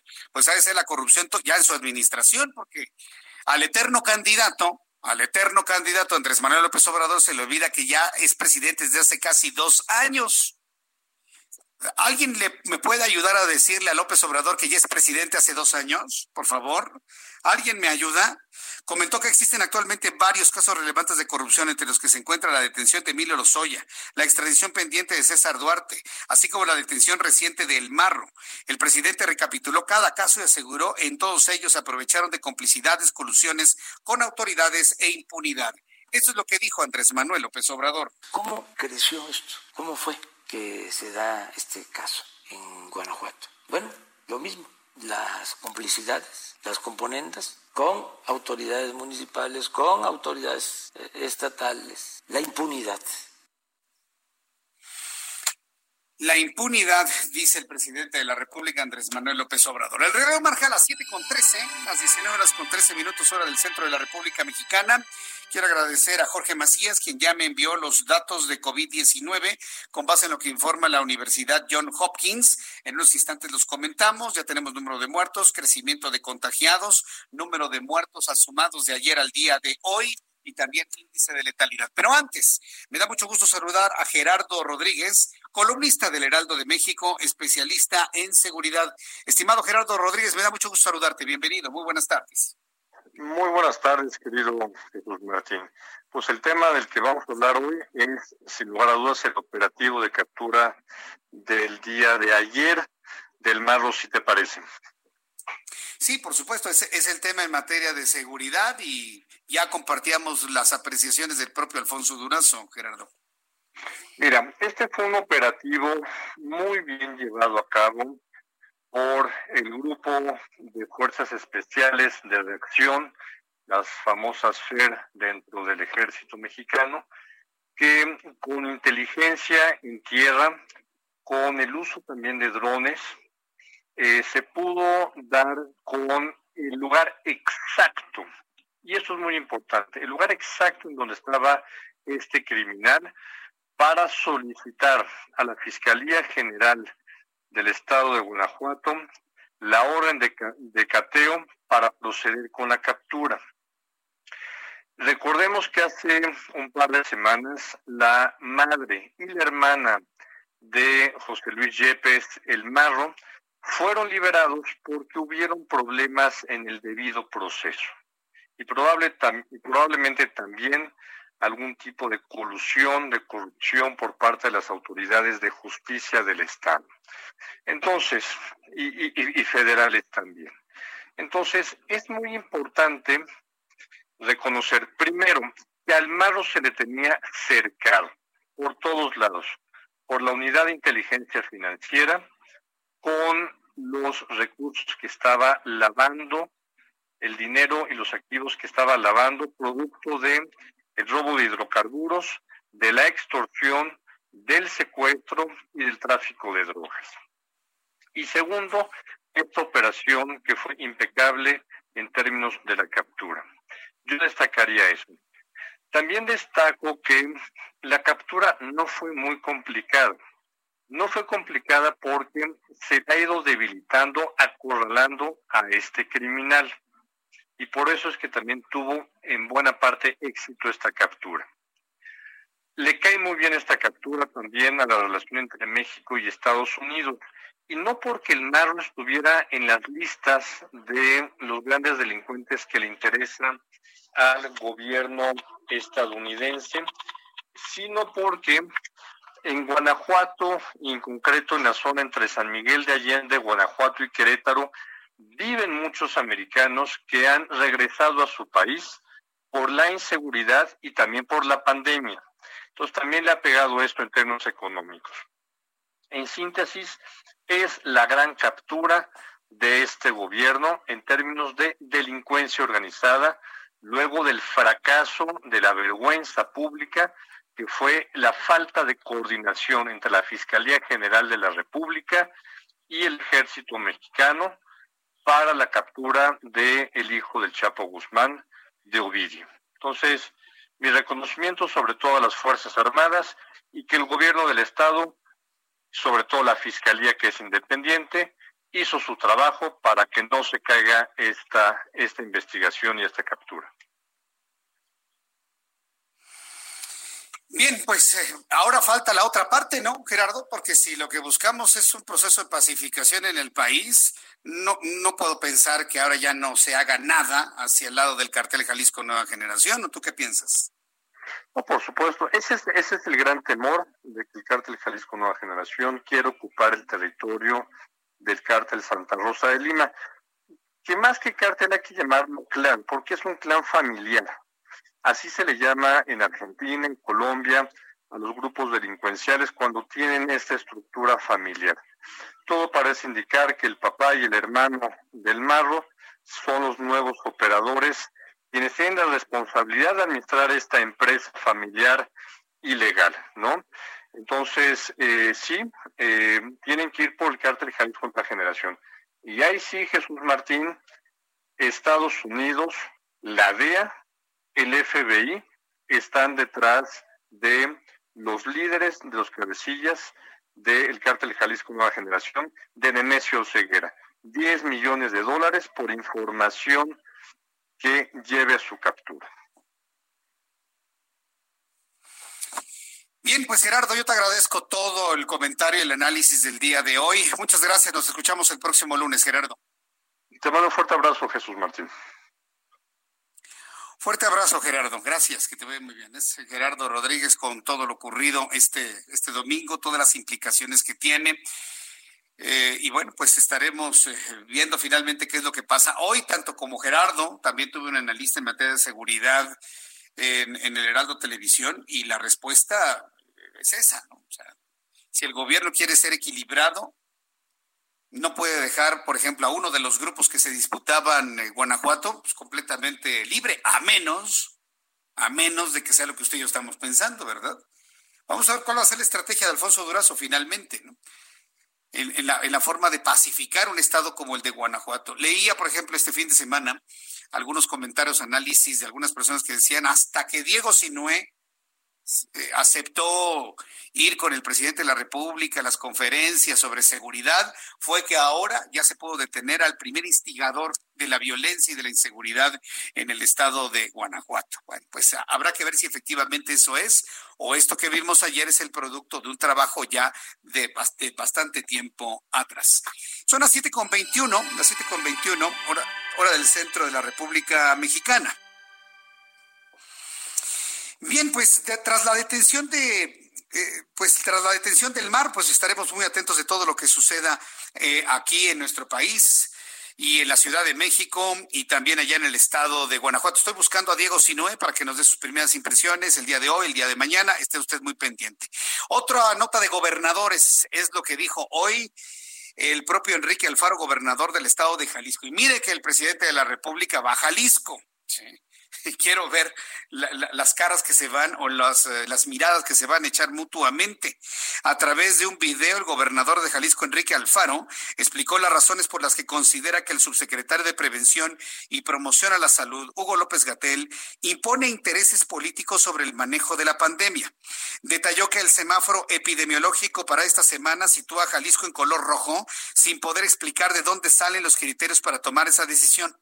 Es decir, Enrique Alfaro lo que necesita es que su estado ya esté en naranja con base en el esfuerzo que han hecho los calicienses para mantener a raya el coronavirus, el COVID-19, para poder iniciar la actividad económica. Pero no lo puede hacer porque la federación lo mantiene, lo mantiene en color rojo. El gobernador agregó que le parece inadmisible que por cuestiones de carácter político y por las ocurrencias de Gatel se quiera detener la economía de Jalisco. Además, solicitó que el presidente López Obrador atienda personalmente la situación en el Estado. Yo creo que va a haber una respuesta de López Obrador, porque pues finalmente tendrá una gira de trabajo por el estado de Jalisco. Vamos a escuchar lo que dijo el gobernador Enrique Alfaro. Le adelanto que está muy ofuscado en el audio que tenemos y usted me comenta qué es lo que piensa. Estamos demostrando con datos objetivos por qué no estamos de acuerdo con ese semáforo. Y lo que nos parece inadmisible es que por cuestiones de carácter político y por las, las ocurrencias del subsecretario quieran detener la economía de nuestro Estado. Nosotros vamos a seguir adelante. Vamos a seguir con cuidado, paso a paso, con el apoyo de los jaliscienses, demostrando que Jalisco no se va a someter a caprichos de un funcionario federal. Le pido, como siempre lo he hecho, ahora que hemos abierto una nueva etapa de diálogo al presidente de México, que vea personalmente las razones por las cuales estamos expresando nuestra inconformidad. No es ganas de pelear, es simple y sencillamente la determinación que he tomado de no quedarnos callados ante la manera como está actuando un funcionario que mucho ha lastimado a este país. Pues ahí tiene usted a Enrique Alfaro, reclamándole la falta de credibilidad que tiene Hugo López Gatel. Y esa es una realidad que debemos eh, entender todos, ¿eh? Simplemente el hombre ya no tiene credibilidad y López Obrador lo mantiene ahí por terquedad. O dígame usted una razón, dígame usted una razón de peso por la que el presidente mantiene a López Gatel en esa posición. Porque lo mantiene eh, López Obrador, ¿eh? Alcocer es un florero. Alcocer es un florero. Lo mantiene ahí Andrés Manuel López Obrador. ¿Cuál es una razón? No hay razón de peso. No hay razón de peso. Ya metió inclusive López Gatel a la Secretaría de Gobernación en un problema de política interna. Es un hombre que está generando más problemas que soluciones. Y lo tiene ahí López Obrador nada más por decir, ah, ¿quieren que se vaya? Pues ahora lo dejo más. Aún sabiendo de que no hay credibilidad en él, ni aquí ni en ninguna parte del mundo. Así que mire, ni nos desgastemos, no lo va a quitar porque López Obrador es exactamente igual que López Gatel, López Gatel igual que López Obrador. Así que olvidémonos. Vamos a los mensajes y regreso enseguida con más noticias aquí en el Heraldo Radio. Escuchas a Jesús Martín Mendoza con las noticias de la tarde por Heraldo Radio, una estación de Heraldo Media Group. Escucha la H, Heraldo Radio.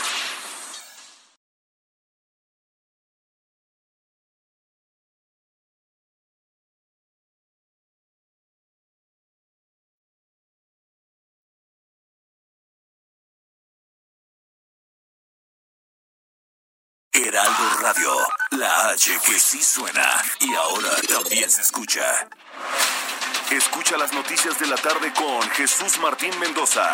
Regresamos.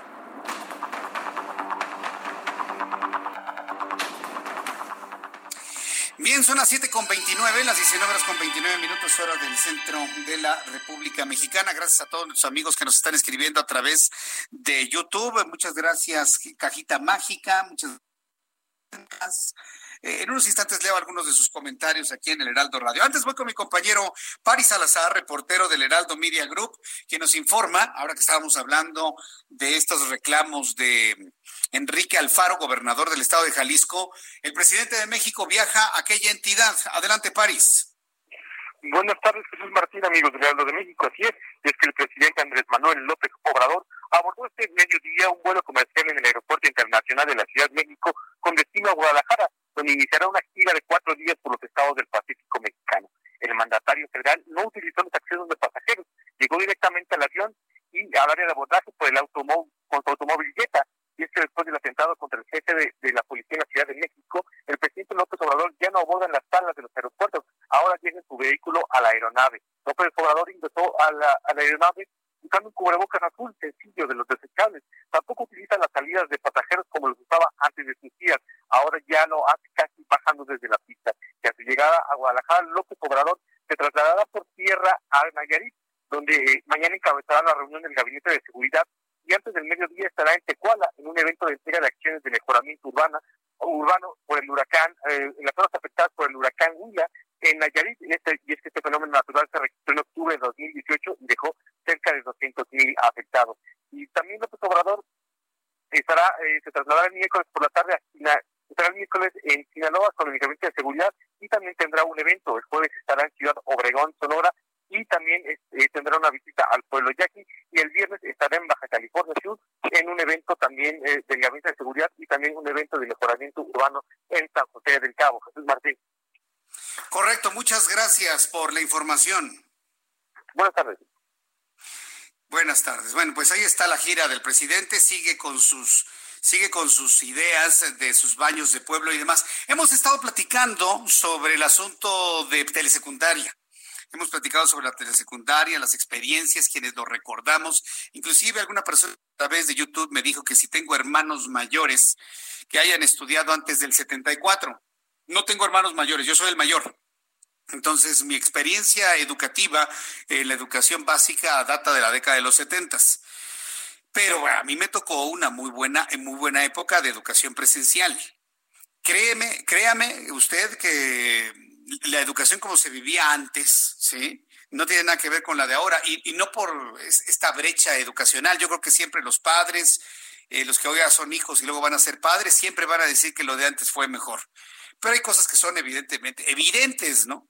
Sí, hoy, hoy los patos le pegan a las escopetas, hoy ningún maestro puede establecer principios de disciplina porque el alumno se siente vulnerado en sus derechos humanos, ¿sí? Por ejemplo, ¿no? Entonces, ¿cómo puede un maestro establecer principios de disciplina? Ya estoy hablando de disciplina, no de abuso, de disciplina, si ya este, cualquier, cualquier castigo, cualquier reprimenda que son atendibles en un proceso educativo son una violación a los derechos humanos, estamos perdidos. En México estamos en un callejón sin salida, estamos perdidos. Yo lo veía, por ejemplo, yo estaba en el Instituto México y a mí me decían, fórmense, tomar distancias, eh, descanso. No es un sistema militarizado, es disciplina corporal en el control del cuerpo, ¿no? y no entrábamos hasta el salón hasta que no se moviera nadie perfectamente formado. Hoy ve usted en las escuelas públicas y privadas. No existe un maestro que pueda decirle a un alumno, fórmate bien, deja de platicar porque ya se le vulneraron sus derechos humanos. Y ahí van todos desgarbados, sin posibilidad de formarse, metiéndose al salón en tropel. Lo he visto con mis propios ojos. Entonces, hay cosas que han cambiado para mal. Y los maestros que me escuchan, y sobre todo los maestros de experiencia, ya de muchos años de trabajo, me lo pueden confirmar. Entonces, no es posible, ¿no? Pero bueno, ya que estábamos hablando de la telesecundaria, fíjese que recibí un comentario que la verdad aprecio muchísimo y quiero enviarle un caluroso saludo a Miguel Castañeda. Don Miguel Castañeda está en la alcaldía de Tlalpan y es uno de nuestros radioescuchas y me está diciendo que él trabajó por muchos años en la telesecundaria. Nos comenta que la educación presencial no será sustituida por los medios electrónicos. Sin embargo, hay materias de ciencias sociales, ciencias naturales, que sí favorece la enseñanza con esta modalidad. Saludos y felicidades por el trabajo, Jesús Martín. Eh, bueno, pues yo le envío un saludo a don Miguel Castañeda.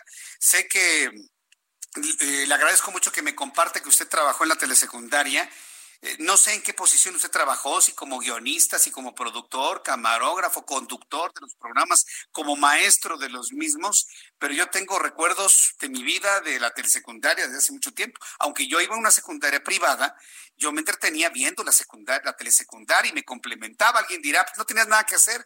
Pues sí, pues estudiar, ¿no? Estudiar, sí. Entonces, eh, yo, yo, yo, le agradezco mucho, Miguel Castañeda, de la alcaldía Tlalpan, el que me haya escrito, que me haya enviado este mensaje, se lo aprecio, se lo aprecio muchísimo. Bien, vamos a continuar con la información aquí en el Heraldo Radio. Y tengo en estos momentos eh, comunicación con Fernando Calderón. El maestro Fernando Calderón es docente titular en el Estado de México. Le hemos invitado al maestro para que nos diga finalmente qué opina ¿Qué opina finalmente de lo que se anunció el día de hoy por parte de la Secretaría de Educación Pública? Maestro Fernando Calderón, gracias por tomar nuestra llamada telefónica. Bienvenida. Bienvenido. Bienvenido. Gracias, gracias maestro. Perdón. gracias maestro Fernando Calderón. Me da mucho gusto saludarlo. Bienvenido. Gracias por estar aquí. el gusto es mío, Jesús Martín Mendoza, y pues muchas gracias por el espacio.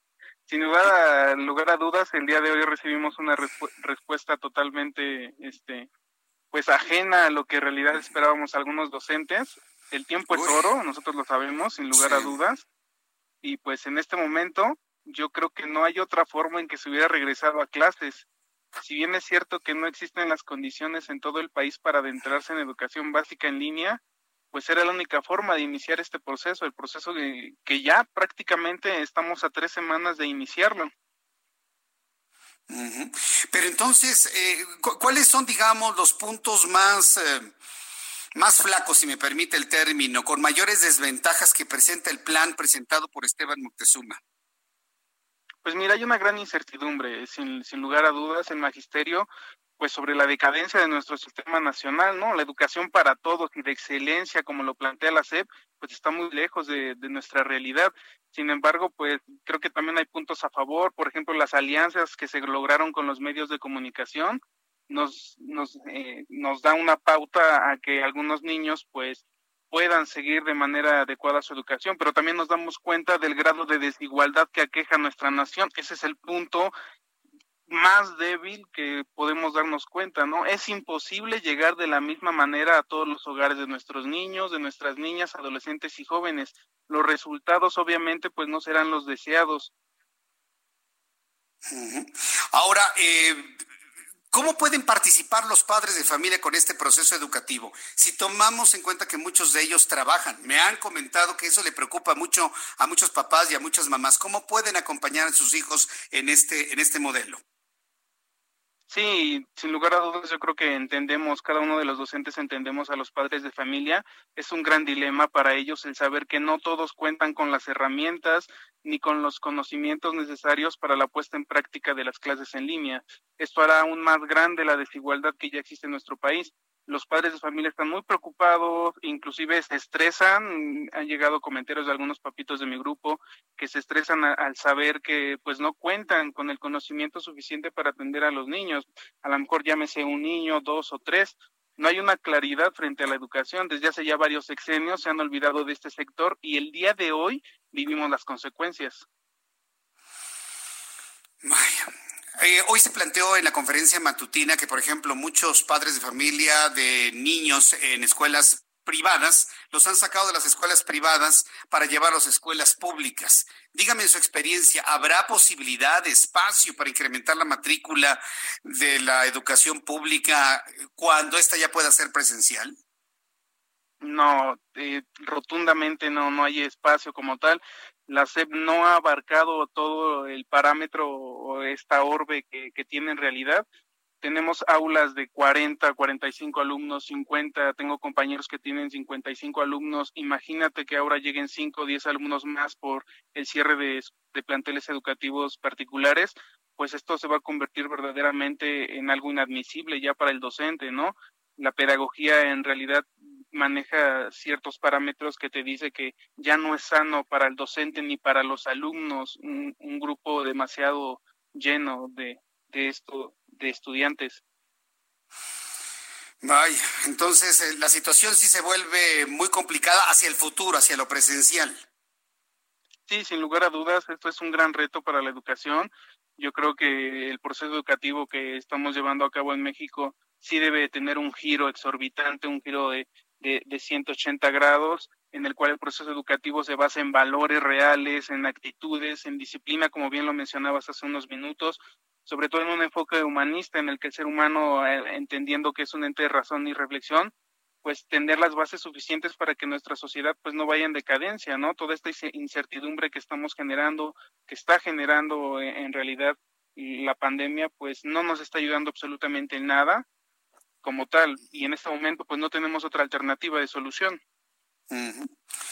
Bien, pues vamos a ver cómo, cómo, cómo reaccionan sobre todo las eh, asociaciones de padres de familia. A mí lo que me preocupa, maestro, y sobre todo usted siendo maestro, que ha tenido contacto con muchas familias, pues sabe que muchas de ellas pues no van a tener la posibilidad, sobre todo quienes tienen tres o cuatro hijos en el sistema educativo, de tener las herramientas para que todos tomen clase al mismo tiempo. Yo no me puedo imaginar cómo puede ser eso. ¿Qué, soluciones o propuestas ustedes como maestros visualizan ante esa posibilidad? Pues mira, como tal no hay una solución. En realidad lo que tú planteas es tal cual, o sea, familias en las cuales hay de dos a trece hijos, entonces, en realidad, en ocasiones ni siquiera tienen tiempo los padres de familia. Nosotros lo vivimos en el día a día antes de la pandemia. El poco tiempo que se le dedican a, los niños y a las niñas para la educación, en realidad es decadente toda esta situación. Los centros educativos, los planteles, las escuelas, pues son la base de la convivencia y en este momento, al no estar abiertas, al no aperturar, pues no existe ese lugar donde se expresen los valores más puros de una sociedad, donde se inicia la democracia, cada docente desde su aula, sin lugar a dudas, es un líder y tenemos a muchos de nuestros pequeños y pequeñas que aprenden a convivir en una sociedad en nuestras escuelas. Ahora, desde casa, obviamente los resultados no van a ser los esperados y sí, como dices, ¿no? Estamos tal cual en el limbo, o sea, nos mandan a una educación a, a, distancia en la cual no tenemos las herramientas en donde los intereses, las necesidades y el contexto de nuestra sociedad y en realidad en nuestro país, pues no da para ello. Ay, hay personas que me decían que lo mejor era no haber hecho nada y esperarnos hasta que el semáforo esté en verde para, verde para iniciar el ciclo escolar. ¿Eso hubiese sido lo mejor? Eh, pues yo coincido con nuestro secretario de Educación, Esteban Moctezuma, de, en que hoy en día no se ve una manera distinta del regreso a clases que de manera virtual. Sin, sin lugar a dudas, no habría otra posibilidad de regresar a clases, tal vez hasta enero, que ya sería presencial, y estamos hablando aproximadamente de cinco o seis meses en el cual totalmente los niños quedarían desfasados en esta en este proceso educativo. No hay un proceso distinto del regreso a clases. Sí se va a hacer de manera gradual, de manera paulatina, pero la educación está abandonada ya desde hace varios años, desde hace ya décadas abandonaron a, a la educación y al día de hoy tenemos los resultados totalmente negativos. Entonces no podemos acarrear el día de hoy que el problema se aqueja en, por esta pandemia. En realidad ya Ah. van varios lustros en los cuales la educación, el que el Producto Interno Bruto no se dedica a la educación. Si queremos una educación de excelencia y de calidad, pues que vean hacia los maestros, que vean hacia el magisterio, hacia las escuelas, que no tenemos los recursos ni las herramientas suficientes para atender todo lo que engloba nuestra población educativa. Ahora, hay otro problema latente que hasta este momento no se ha manifestado, pero es un problema latente desde el punto de vista eh, político y económico. ¿Qué va a pasar si los maestros de la Coordinadora Nacional de Trabajadores de la Educación dicen que no a este sistema? Dicen que no, protestan, hacen sus plantones. No va a haber entonces maestros que puedan guiar lo poco que se puede hacer a través de distancia. Usted como maestro, ¿qué piensa de este problema que está latente, que no ha surgido, pero que yo lo traigo en la mente ¿eh? Desde hace tiempo? Nada más nos falta que la Coordinadora Nacional, la disidencia magisterial, ponga sus condiciones para este plan que anunció la Secretaría de Educación Pública. ¿Usted qué piensa de ello, maestro? Sí, sin lugar a dudas hay muchos intereses, como ya lo mencionas, hay grupos grandes de, del magisterio en el cual pues vela cada uno de ellos para lo mejor por, a su conveniencia, pero yo estoy completamente seguro de que los maestros y las maestras de México pues estamos conscientes de la situación, de que estamos tomando ya cartas en el asunto y que daremos nuestro mejor esfuerzo sin lugar a dudas, nuestra mayor dedicación para que nuestros niños y niñas pues logren aprendizajes significativos desde casa, ya sea de manera virtual o de manera presencial, el, el maestro siempre está al pie de lucha, siempre está al pie de batalla, el docente es un pilar fundamental en todas las sociedades, dignificar sus roles sociales, entender su gran importancia y valía para cada comunidad y creo que en este momento pues los docentes tal cual, ¿no? Están abriendo brecha, están poniendo el pecho a las balas y se están, están dando a entender que estamos nosotros listos para lo que viene, para atender a nuestros niños y a nuestras niñas. No son las condiciones, sin lugar a dudas, la salud siempre es primero y siempre va a ser un, un, la premisa, pero pues lo más adecuado en este momento es permanecer en casa, que nuestros niños y nuestras alumnas pues estén seguros. Bien, pues eh, yo me deja usted preocupado, porque yo también soy padre de familia, y bueno, pues uno piensa finalmente, pues eh, las cosas como están, pero también debemos entrar maestros, padres de familia y alumnos en un proceso de aceptación, de aceptación de lo que los, nos, nos, tocó vivir. Un año 2020 que prácticamente lo perdimos, lo perdimos en todos los sentidos, en lo político, en lo económico, en lo social, en lo educativo, en la salud. Hemos perdido mucho el mundo entero, ¿no? Yo creo que en la medida que empecemos a aceptar las cosas como son, podemos empezar un proceso de renovación. ¿No cree usted, maestro? Claro que sí, ese, ese carácter objetivo que tú tienes, el, los seres humanos, el ser muy críticos y empáticos con la sociedad en general, pues eso nos trae buenos resultados. Ya lo comentabas hace un momento, ¿no? Varios protocolos que han seguido alguna, algunas comunidades, eso da mucha pauta a, ver que, que México en realidad, pues, hay todavía gente que está muy capacitada, que tiene todavía mucha semblanza, mucho temple para este tipo de situaciones. Eh, la disciplina, sin lugar a dudas, también es fundamental en cada ámbito de la sociedad y ahí es donde nosotros tal vez carecemos mucho de disciplina para poder salir de esta situación actual. Bien, pues el maestro, yo le agradezco mucho el que me haya tomado la llamada telefónica el día de hoy, maestro Fernando Calderón. Pues eh, ahora que inicie esto en tres semanas, pues le deseo mucho éxito con sus alumnos, un buen diálogo con los padres de familia y que todas las cosas vayan bien en este nuevo proceso en donde todos vamos a aprender y en donde seguramente todos vamos a encontrar algo nuevo. Muchas gracias, maestro, por su tiempo.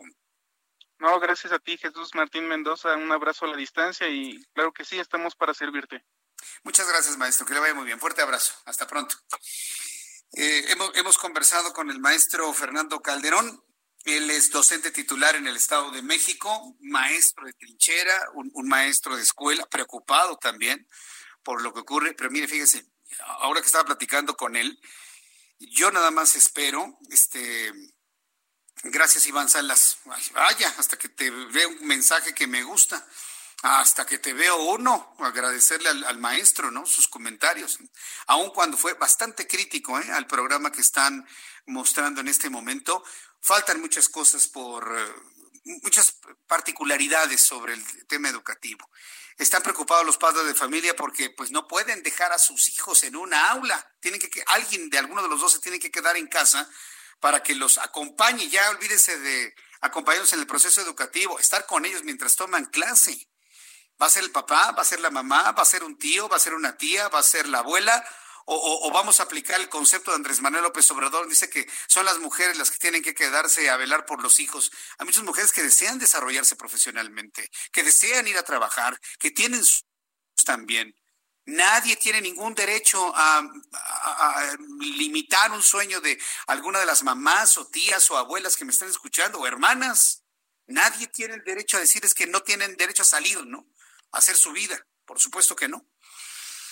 Entonces, eh, vamos a ir viendo muchas cosas. Yo espero el, a ver, mañana, entre mañana y el miércoles, con base en las agendas que me han informado la Secretaría de Educación Pública, platicaré con Esteban Moctezuma Barragán. Voy a ir tomando algunas de las preguntas más lógicas, más urgentes que surgen eh, por parte de padres de familia del, del proceso educativo que ahora tenemos, que vuelvo a decirle, no espere no espere usted que se tenga el mismo rendimiento y el mismo aprovechamiento que en clases presenciales. Olvídelo. aceptémoslo. No vamos a tener el mismo ritmo que en una educación presencial. Pero hagamos nuestro mejor esfuerzo para el mayor aprovechamiento. Para quienes están en escuelas particulares, hacerlo de esa manera. En escuelas públicas, eh, hacerlo también, quitar todos los distractores tecnológicos, todos no puede estar el niño jugando Fortnite cuando está recibiendo clases, no, no, no, le tiene que quitar todo. Y ese es un proceso de educación, de autorregulación muy, muy importante.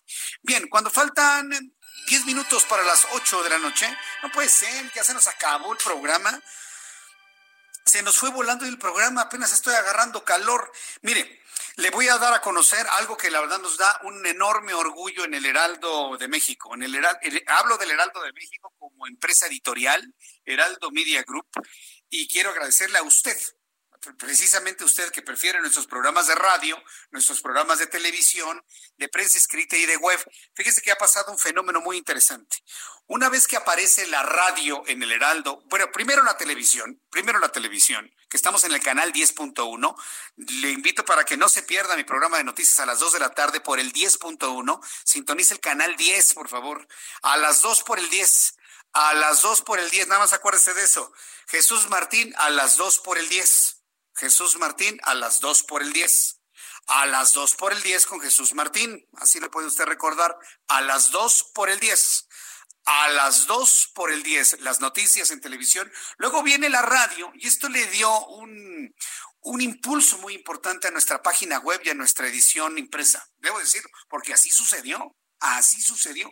Y bueno, se ha catapultado nuestra, nuestra página web, nuestro portal del Heraldo de México, de tal forma que hoy estamos ya en el tercer lugar de los medios informativos más consultados en el país. Los datos de junio de Comscore, la empresa de medición digital más grande del mundo, ya fueron publicados noticias de todo el territorio nacional. Cada mes Comscore publica los ratings o los rankings de las páginas web más consultadas en México en medios de información y estos fueron los resultados. Súbale el volumen a su radio porque usted es parte de este éxito. En primer lugar se encuentra Milenio con 25 millones 174 mil usuarios. Segundo lugar, El Universal con 24 millones 204 mil. En tercer lugar, Infoave con 18 millones 836 mil. Y en un clarísimo cuarto lugar, le había dicho tercero, corrijo, cuarto lugar, se encuentra el Heraldo de México con más de 16 millones de usuarios únicos.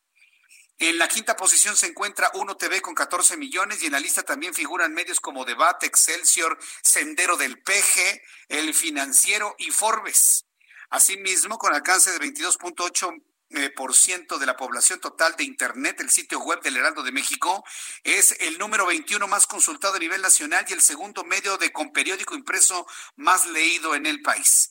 Por otro lado, en el mes de julio de 2020 se registraron 30 millones de usuarios únicos según Google Analytics, lo que nos posiciona en los primeros lugares de medición Comscore para el siguiente ranking.